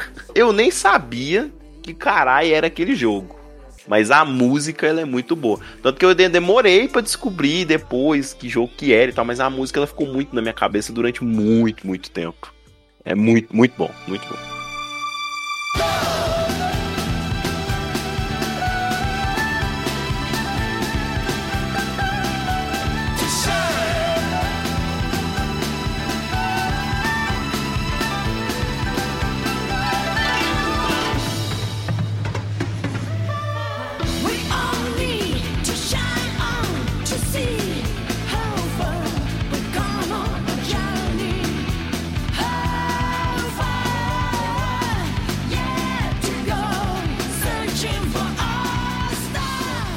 Marcou o Digão nem pelo, tipo, nem, por pelo jogo. jogado- Nunca nem Virou uma jogou. barraquinha. Digão, tem Hum. um jogo que a gente adora muito, que também é dessa época aí, né? Oh, depende qual. Ah, nossa, tem. Final, Final Fantasy Fantasy Tactics. Tactics. Conhecido também como o melhor Final Fantasy. E não adianta Realmente. vocês hatear, gente. É o melhor. Não tem pra ninguém. Eu amo, só que eu vou ser sincero Assim, com vocês. Final- é o melhor Final Fantasy que concorda e respira, né? Quem concorda respira? Eu respiro, mas eu não concordo. Mas assim, não, é um dos melhores Final Fantasy, sim. Concordo sim com essa afirmação. É maravilhoso. Mas eu vou ser sincero com vocês e falar que eu não joguei ele na época do PlayStation 1. Eu joguei bem depois, assim. Mas você jogou, né? Mas você jogou, né? Sim, eu joguei e é, olha, eu teve, teve uma lista que vazou de, de projetos da Square, assim, um dos projetos era um remake, né, do Final Fantasy Tactics. Meu sonho, gente. Sim. É, e Meu sonho. Só se for pra fazer no estilo Tactics mesmo. Se for, Ah, pra, sim, se for pra fazer estilo Final Fantasy VII Remake, aí tô de boa, deixa quieto. não. não, não, não tem nem sentido fazer Final Fantasy Tactics. Nossa, Sim. não, aí deixa É, quieto. não, tem que ser no estilo Não, Tactics. mas assim, vai ser no estilo Tactics, por quê? Pra quem não sabe, basicamente, existe um antecessor espiritual do Final Fantasy Tactics, que é o. que é os jogos do gênero do- da franquia é, Ogre, né? Ogre. Esse jogo, essa franquia aí, era da Enix, inclusive. Não era da Square, é, só, Ó. só foi pra Square Enix quando se juntaram. E esse Ogre Tactics, é, não era Ogre Tactics, não, era Ogre alguma coisa, enfim. É, basicamente, quando se mesclou com a Square Enix, eles basicamente não é o mesmo universo, mas meio que fizeram uns rolos aí pra meio que, sabe, se conversar assim a- os Final Fantasy junto com os Ogre Tactics. E tem o Tactics Ogre, que é um jogo de Game Boy, eu acho, não lembro. É igualzinho Final Fantasy Tactics. E ele, ele teve um remake agora recentemente, até na Steam, saiu pro PC e tal. Não, vai sair agora em novembro, eu acho, inclusive. É, é um remake desse jogo e eles mantiveram igualzinho ao jogo original, sabe? Só realmente atualizaram os gráficos e tudo mais. Então, assim, pelo menos eu tenho fé que, como é um jogo que é basicamente igual ao Final Fantasy Tactics, de certa forma, o Final Fantasy Tactics eles vão, eles vão manter também o mesmo esquema. Né? Até porque eles lançaram um sucessor espiritual do Final Fantasy Tactics recentemente ali, que é o Triangle Strategy lá, né? Que aparentemente, sim, visualmente falando também ainda parece muito igual, né? Ao Tactics original. Pena que esse jogo deve sair aqui pra gente, sei lá, 400 conto. e nunca vai abaixar o preço, né? Mas é até engraçado, porque o PlayStation 1, se a gente for definir ele como uma coisa, tipo assim, pelo menos em gênero de jogo, eu sei que muita gente vai falar de Survivor e tal, mas pra mim é RPG. Porque a quantidade de RPG que saiu nessa época. E RPG que eu tô falando assim, RPG bom, né? Jogos fodas mesmo, assim e tal. Que muito provavelmente se juntar nós três aqui, a gente não conseguiu jogar todos os principais, sabe? Somando todas as nossas experiências, assim. Porque era muito RPG, mas muito RPG mesmo. Sim. Quer ver? Um que me vem à mente que é engraçado, porque ao mesmo tempo que ele é conhecido no sentido que eu já ouvi falar bastante gente jogou ele, ao mesmo tempo ele é bem, tipo, nicho, é Legend of Dragoon. Nossa, sim. Era esse que tinha aquelas animação, não era?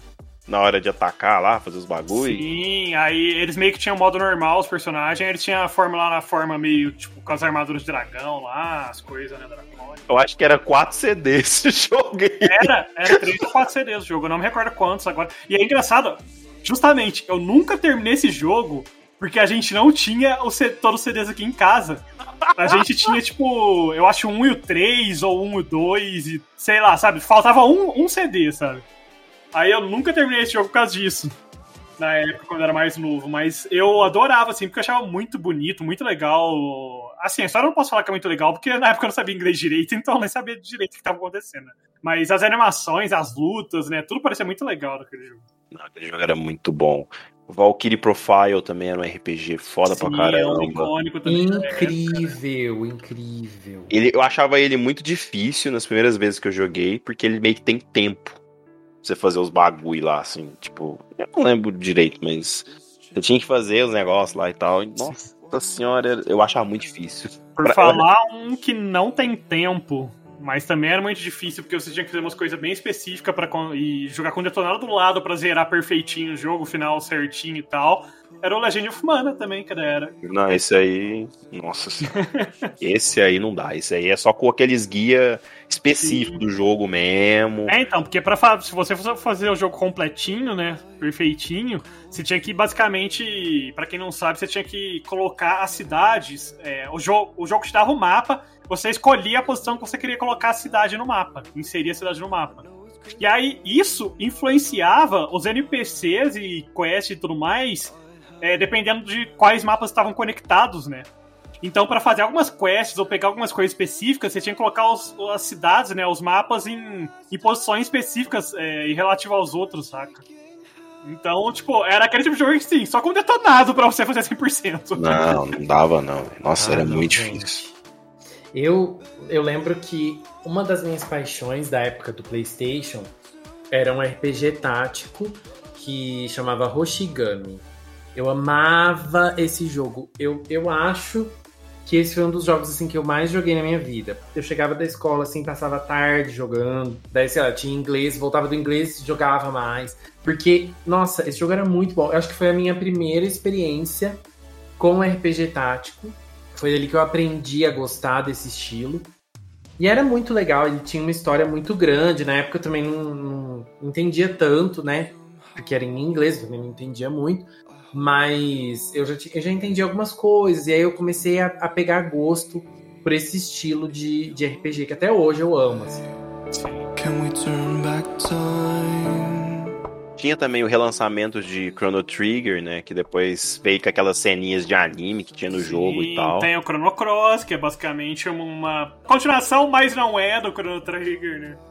É o jogo mais. É o jogo mais mais que, que a humanidade já fez. Simplesmente. Ô, Léo, uma pergunta, já que a gente tá falando de Chrono Cross. Você Ah. comprou lá a versão que saiu pro Switch, você terminou? Então, vamos falar assim de mais jogos que a gente Isso jogou. porque ele gosta do jogo, gente. Ah, Vamos falar de mais jogos. Ah, já que você tá falando de jogo, de RPG, eu quero comentar um, porque eu nunca joguei ele muito, mas uma coisa que me marca dele até hoje é tipo o Digão com vendo o jogo na televisão e escutando a música, sabe? É, esse jogo me marca por um motivo, Suicoden. Isso. Nossa, Eu gente, nunca esse jogo joguei muito muito, bom. mas até hoje eu acho impressionante, porque no jogo você podia, você podia é, recrutar até 107, eu acho, personagens, né? Tanto no 1 quanto no 2. Porque ele se baseia numas lendas lá, num, num conto chinês lá da. Das 108 estrelas de não sei o que lá, que são um grupo assim de heróis, sei lá, não, não sei direito a lenda, mas enfim, que se junta e tal. Aí se baseia nisso e fizeram, pensa, na época do PS1, fizeram um jogo que você podia recrutar 107 personagens. Caralho, velho. E todos os jogos da franquia. Bom, não vou falar todos porque eu nunca, nunca vi todos, né? Mas se eu não me engano, quase todos os jogos da franquia é, você pode recrutar essa quantidade de personagens, sabe? Mais 100 personagens. Inclusive, o- os diretores, né, depois de muitos e muitos anos, acho que já ma- mais de 10 anos depois, eles se reuniram pra fazer um sucessor espiritual do Suicoden. Chama, eu acho que é Yunnan Chronicles, alguma coisa. Eles, eles colocaram no Kickstarter e arrecadou, assim, milhões em poucas semanas, né? Porque a galera super né, na onda de finalmente é um sucessor espiritual. E aí vai sair, eu acho que inclusive esse ano ou ano que vem. O sucessor espiritual do Suicoden. E vai ser a mesma pegada, você vai poder recrutar mais de 100 personagens. Ai, gente, eu, eu, Suicoden é outro jogo que eu não joguei na época do PS1, eu joguei depois. Se eu não me engano, ele foi relançado pra PS3. Acho que na sim. época. E eu joguei nessa época. E pra quem não jogou, é, quando eu tava dando uma pesquisada, né, de que fim teve essa franquia, eu vi que vão relançar um HD remaster do 1 e do 2 no PC e eu acho que na, no PS4 barra PS5, não sei. Então, se você não jogou na época, não, não terminou na época, tá aí a oportunidade. A gente tinha Breath of Fire 4, que também era Nossa, muito 3 e foda. 4. Muito foda. Eu sei alguma coisa da história dos jogos? Não, porque eu não sei nada de inglês, não sabia nada de inglês na época. Mas adorava aqueles jogos, porque na época era fissurado com dragão. Teve também muito relançamento de Final Fantasies, né? Os que saíram pro Super Nintendo saíram Sim, todos pro também. Play 1. Um jogo que eu, que eu tenho na dúvida, vocês já jogaram, chama Brave Fencer Musashi. Musashi. Vocês já jogaram? Como que chama? Não, nunca joguei, nunca Brave joguei. Fencer Musashi. Não conheço. Cara, é muito engraçado, porque eu não joguei muito esse jogo, mas eu via muito o meu irmão e amigo dele jogarem esse jogo. E eu fiquei muitos anos sem saber que jogo que era. tipo, muitos, muitos anos eu ficava assim, nossa, cara, que jogo que era aquele que eles jogavam naquela época e tal, muitos anos atrás. E aí eu fui descobrir recentemente que é o nome desse jogo, que jogo que era. Por ao acaso, assim, eu vi um vídeo assim, eu fiquei, nossa, esse jogo aqui e tal. Daí eu pesquisei e achei. Nunca ouvi falar. Nossa, eu adorava. Tipo, eu mesmo não joguei quase, mas eu via muito eles jogando. Eu adorava, assim, assistir eles jogando esse jogo. Eu gostava muito de Toshiden, que é um jogo de luta que tinha várias edições, assim. Daí eu lembro que eu jogava muito o 4. Que tinha 1, 2 e o 3, que eram meio que os mesmos personagens, assim. Aí o 4 meio que deu um reboot. E aí tinham personagens diferentes. E eu joguei muito o 4. Era eu muito acho que eu legal. joguei esse jogo, mas não me recordo tanto. De luta, assim, eu jogava muito Marvel vs Capcom, o primeiro. Nossa! Era bom também, hein? Eu Era acho muito que foda. esse 1 de luta que eu joguei, eu acho que foi mais Tekken mesmo. Eu acho. Você não tá esquecendo de nenhum jogo, não, Léo? De luta do, do PS1? Hum, posso estar, posso estar. Refresca a minha memória, digão. Tipo, um que tá no seu top 10 aí, né? Tem uma franquia que tá no top 10 aí que tá faltando, né? Tempo! Umba, umba, umba, umba, umba. Ih, me pressionou, não vai sair. Não vai sair. Não, porque eu tô pensando aqui. Street Fighter, talvez. Mas qual é o Street Fighter que eu joguei no PS1? Hum, Eu acho. Isso que ele gosta do jogo, gente. É top 10 dele aí. Que jogo? Darkstalker. Nossa, Darkstalkers. É porque Darkstalkers me marcou no arcade. Eu nunca tive ele no PlayStation, então Não é fã, não é fã, Cura. Não é fã. não me marcou no PlayStation. Eu acho que, que cabe tirar do top 10, você não acha, Cura? Eu acho que eu vou pedir remoção, porque acho que não. Não adianta, aqui não tem fraude, amore. Aqui tem Não adianta você fraude. apresentar relatório Eu- fake. deixa eu ver, eu vou pedir um relatório dessa das Não urnas. adianta você apresentar relatório Mas fake esse é aqui. pelo geral, general. Benjamin Arrola, digão. Eu entendi a referência. Foi ele que falou que não pode estar no meu top 10. Ai, vamos, per- vamos perguntar, vamos perguntar. Ai, só no Brasil pra gente passar essas vergonhas no débito só, porque pelo amor de Deus. Mas assim, era muito jogo. Acho que dá pra gente ficar aqui até amanhã lembrando de Driver, aquele jogo do Jack Chan, Medal of Honor. Cara, Mega Man Legends. Mega Man Legends. vai matar se eu não falar esse jogo, porque eu- apesar de eu nunca ter zerado também na época, porque era criança, eu não conseguia passar de algumas partes antes de ficar travado. Mas joguei muito também. É, Front Mission. Harvest Moon, Nossa, Harvest Moon, Nossa, caralho. gente. aquele Harvest Moon Back to Nature, eu acho, né? Que tinha a Popuri, aquela menininha que era filha do dono da loja lá também pra namorar. que eu acho que eram as favoritas do povo. Digimon, vocês sabem qual, né? Tem um, tem um, dois também, gente. Mas tinha aquele Rumble Arena também, hein? Eita, aquele Ô, lá. joguinho Era bom, era Que na bom. época era bom, mas hoje em dia a gente vai jogar era ruim que dói, né? Recentemente, gente, nós jogamos aí o Digimon Rumble Arena 2. A gente descobriu que o jogo era meio. Deram pros filhos fazer o balanceamento do jogo. É, era meio cagado mesmo o negócio ali, viu? O joguinho feito nas É coxas. impressionante. Mas, cara, eu até falei na abertura do cast, cara, dos Digimon World, o que mais marcou foi o 1, porque era muito traumatizante aquele jogo. Era muito difícil pra criança, principalmente naquela época na cidade, conseguir jogar aquele jogo e zerar e fazer tudo bonitinho, sabe? Porque entrava toda aquela questão que eu falei. Você custava, você pegava um guia, você achava de alguma forma um guia pra como conseguir evoluir pra um Digimon pra um Digimon X. Ah, você tem que colocar o ataque dele em 500, a- não sei quem em 300, não sei quem em tal. Você custava treinar seu Digimon pra aquilo, de repente você deixava ele cagar no chão sem querer, porque você não levava ele a tempo no banheiro, porque do nada ele dava um mordor de barriga, né? E você tinha que correr pro banheiro com, com o Digimon. Aí cagava no chão e virava aquele Digimon cocô. E aí você perdeu o seu. Isso, aí- isso aí era apelativo, gente. O bicho cagava no chão e virava um cocô. Porra. É, não Aí- era os primeiros, né? Mas tipo, umas duas vezes você deixava acontecer e se ele estivesse perto da, da- mais ou menos da idade de evoluir, ele virava e aí ferrou. E, ou também você fazia o Digimon que você queria e passava tipo um ano, sendo que no jogo é tipo alguns minutos de jogo, né? Basicamente. É, ele já morria também, já perdia, né? Custava fazer o Digimonzinho lá suado e aí ele morria e você tinha que começar do zero. Cara, era um jogo traumatizante aquilo lá. Era muito bom, mas era traumatizante. Mas era Sim. muito bom. Porque, tipo, era muito legal. Você tinha que ir vencendo os Digimons ali, que você ia recrutando nas, eh, nas florestas e tal. Você ia recrutando ele pra sua cidade. E ia modificando a cidade, né? E abrindo loja, crescendo a cidade. Era super legal pra época.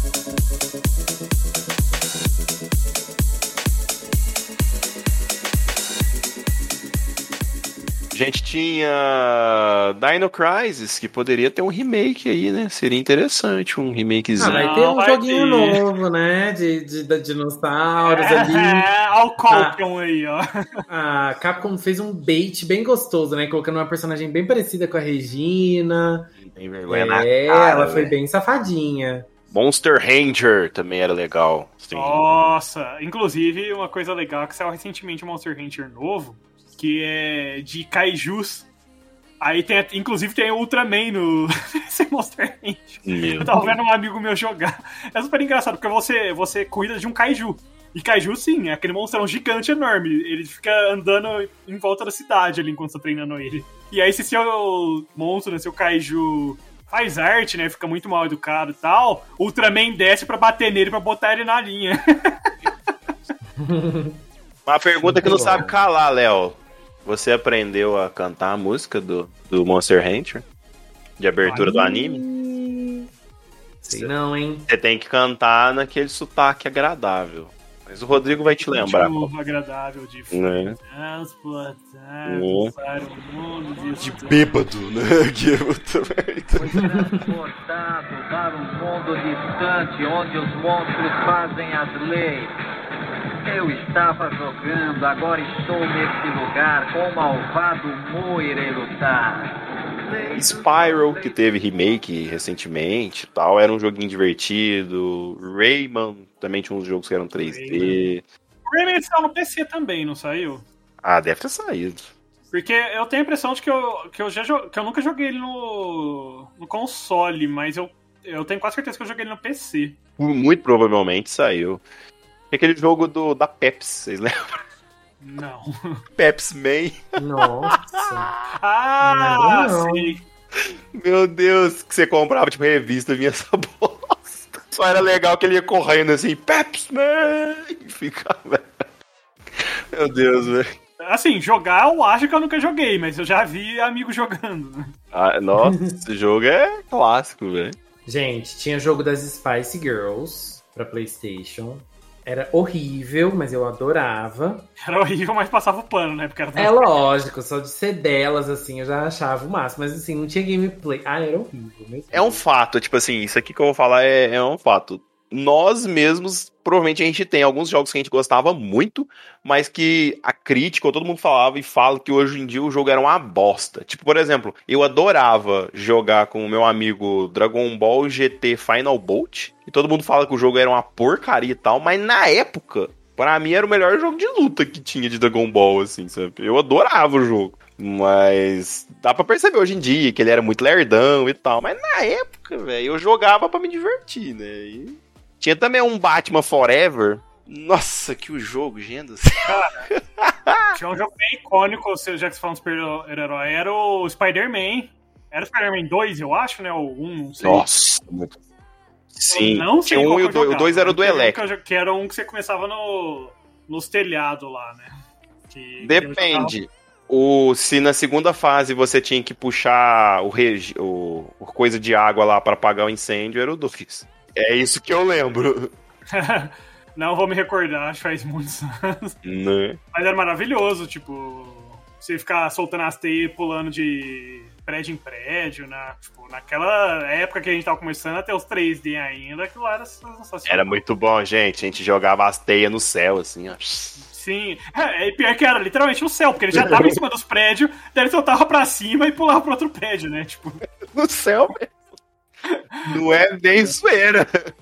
Mas assim, dá pra gente ficar falando aqui de um milhão de jogos, né? Se depois a galera quiser, às vezes a gente pode até no futuro fazer um castzinho complementar falando de mais jogos de Play 1, porque, vixi, é jogo, gente. É... Mas assim, Léo, fala pra mim aí um, dois, três jogos, sei lá, que você gostava muito e que ou não são tão conhecidos, ou é porque você jogava muito mesmo, você gostava e tal. Faz uma indicação pra galera. Às vezes a galera vai jogar no emulador, né, gente? Porque não vamos ser hipócritas, né? Não tem como A mais. pessoa né? vai baixar ali um emuladorzinho, né? Nossa, queria jogar uns joguinhos diferentes de Play 1, Léo. Seja um bom professor. Recomende. Bust a Groove. Ah, sabe. Eu, fiquei, eu Mas tava estranhando do Léo não ter ainda citado esse, esse jogo hoje. Tipo, É isso, entendeu? Você vai pra um mundo de dança, de ritmo, que você não vai encontrar em lugar nenhum mais. Não existe jogo mais legal que Busta Groove desses jogos de ritmo, de dança. Não tem. Simplesmente não tem. Joguem. Eu tinha um, assim, particularmente pra mim, meu favoritinho do coração era o Busta Groove 2, mas o Busta Groove 1, né, o Busta Groove também era muito querido, eu também gosto dele, mas o 2 pra mim era o melhor, as músicas, os personagens do 2 eu gosto mais, mas o 1 também é muito bom, as músicas são maravilhosas, os personagens, as danças que os personagens fazem, ai gente, que nostalgia, meu coração até aperta assim, ó, de lembrar, ai como eu amo esse jogo. Só um jogo? Só? Ah, eu posso falar também de Hoshigami, que eu acabei já mencionando antes, mas que é um jogo que, pra quem gosta de RPG tático, vai, vai ser legal, sabe? É um jogo que você pode recrutar. Sabe aqueles jogos que você pode recrutar qualquer pessoa? Tipo assim, você vai num- numa. num bar e você pode ter aquele monte de personagem pra recrutar, você recruta o, o personagem com a arma, e aí você recruta aquele personagem com o estilo que você gosta, com a arma que você gosta, mas tem os personagens da história. E aí, assim, você vai recrutando os personagens da história de acordo com as, as batalhas, né? Durante o jogo. Só que se você deixar o personagem da história morrer naquela batalha que você recruta ele, ele morre pra sempre. Ou se ele morrer em qualquer batalha, ele morre pra sempre. Sabe esses jogos, assim, bem hardcore? Fire nesse né? sentido. É, então, e eu, eu não lembro se tinha alguma forma de desativar isso na época, né? Porque, sei lá, na época eu nem. Eu, eu começava as batalhas de novo todas as vezes. E aí. Joguem com save state ali, né? Já fiz. Isso, agora tem jeito. Então, bora. Joguem, vamos jogar Hoshigami porque é muito bom. Vamos preparar aí pro comeback do Final Fantasy Remake. Final Fantasy Tactics Remake. Sei lá como é que vai chamar. Vai lá, Kuro. Cara, pior que eu já citei alguns jogos aí desconhecidos, né, mais cedo, pro pessoal jogar, né? Tenho. Tá, como eu já citei alguns dos jogos que eu gostaria de citar normalmente, já citei anteriormente no cast, eu vou citar mais alguns aqui, porque eu tinha separado uma lista bem grandinha até de jogos que eu joguei, que eu gostei do PS1. É, que não necessariamente são os melhores, mas é, tô nessa onda aí de citar jogos conhecidos, né? Ou menos conhecidos. Tem também Chocobo Dungeon, acho que era o 2. Era super legal, tinha uma musiquinha de Chocobo nele, eu adorava aquele jogo. Que é bem estilo esses jogos. Você lembra o Digimon World 2? Talvez vocês vão lembrar. Que você entra numa dungeonzinha e você vai andando e tal, dentro dela, ali se movendo, e os, os inimigos vão andando também, os quadradinhos e tal. Era mais ou menos nessa pegada. Aí era super legal, porque basicamente você joga com um chocobinho ali, tipo, o personagem principal, né? E era super divertidinho, assim. O que mais que eu tenho pra citar de jogos menos, talvez menos conhecidos, né? Cara, um jogo que eu não lembro muita coisa dele, mas me marcou principalmente pelo nome, mas. É... E eu, eu sei que eu adorava o jogo, mas eu não lembro muita coisa dele. É Legend of Legaia, que é um jogo, umas. Não sei nem se chegou a ser uma franquia. Eu acho que foi só um único jogo. jogo. Que. Cara, eu adorava pra caramba aquele jogo naquela época. Eu não lembro muita coisa dele. Mas era um RPG também. E acho que ele morreu ali no, no PlayStation também. Bem Mas eu provável. lembro que eu, que eu adorava, assim, eu lembro que eu adorava ele. O principal chamava Era o Van e a No, eu acho. Era super legal o jogo também. E, é, vou recomendar novamente aí o Brave Fencer Musashi. Musashi. Que é outro jogo que eu achava muito legal na época. Também não joguei muito, mas eu achava super legal, super divertido, assim, de assistir o pessoal jogando na época. E era muito bonitinho, porque eles, eles eram bastante, bem até o 3D também. O personagem. Inclusive, se eu bem me lembro, esse jogo era um dos primeiros Isekais, Léo. Porque, pelo que eu me lembro, esse- o personagem principal ele é transportado pra esse mundo do, do jogo ali, sabe? Ele não era aquele mundo ali originalmente, começo do jogo ele é transportado, pelo que eu me lembro. Então, talvez seja aí um dos primeiros Isekais. É, mas vou ficar com esses três jogos aí, né? Bom, a minha indicação vão ser três jogos também. Harry Potter e a Câmara Secreta. Acho que é o melhor Harry Potter do Play 1. É igual eu falei, é como se fosse um jogo de mundo aberto ali, mas nas proporções do que dava pra fazer no Play 1, né? Então tem muita coisa pra fazer, coletável, jogar quadribol. Eu- nossa, eu adorava esse jogo.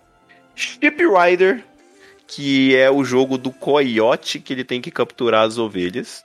Ele participa de um, de um reality show do Patolino. É o primeiro jogo que eu joguei que ele tinha dublagem em PTBR e legenda em PTBR. Por Isso pra época era absurdo e eram os dubladores oficiais na época. Então era assim absurdo. É um jogo de, de puzzle assim. Cada cada mapa que você vai fazer, você tem que pegar uma ovelha e cada vez você vai ter que pegar essa ovelha de uma forma diferente. E normalmente você utiliza os itens lá da, da Acme, sabe? Então, foguetes, negócio e tal. É muito da hora. É um dos jogos que eu mais joguei, assim, no Play 1. E é legal de jogar sem guia. Tipo assim, de você descobrir como que faz o, negócio ali. É bem mais divertido. E tinha um jogo do Pernalonga que eu jogava muito também, que é no mesmo molde gráfico desse Ship Rider. Que era Pernalonga Lost in Time, perdido no tempo e tal. Que era tipo essa fase assim e tal. E é um jogo que eu não vejo muito pessoal comentando a respeito. Eu achava muito, muito bom. Eu joguei menos do que eu gostaria de ter jogado na época. Porque eu lembro que eu zerei ele uma vez quando eu tava tipo, tentando fazer 100%, zerar, pegando tudo e tal. Eu lembro que foi meio que na época que meu videogame morreu, né? Então. É, mas. Bons tempos. Bons tempos. Mas, depois de tanta recomendação, Léo, tá na hora de passar um dever de casa, não tá não? É isso mesmo, Digão. Bom, nós aqui da Academia de Nerds postamos aulas uma segunda sim, uma segunda não. Ou seja, de 15 em 15 dias, basicamente. E as nossas aulas sempre são postadas ali na segunda à noite. Elas vão primeiro para o SoundCloud, então segue a gente lá, soundcloud.com.br Academia de Nerds. E de lá, ela vai para todas as outras plataformas digitais. Isso aí. E caso eles queiram nos ajudar a nos tornarmos a maior academia de nerds do mundo, Kuro, É muito simples. Dessa vez eu não tenho criatividade para produzir algo baseado em PS1, né? Então basta você compartilhar nossas postagens aí nas redes sociais e compartilhar com os amigos, cachorros e conhecidos aí, que vocês conhecem essa academia maravilhosa que lança podcasts a cada 15 dias, nas segundas-feiras à noite, para eles escutarem antes de dormir, ou na terça-feira, quando eles vão passear com o cachorro. É isso aí. Não deixe de interagir com a gente lá no Instagram, pessoal. Por hoje é só. Classe dispensada.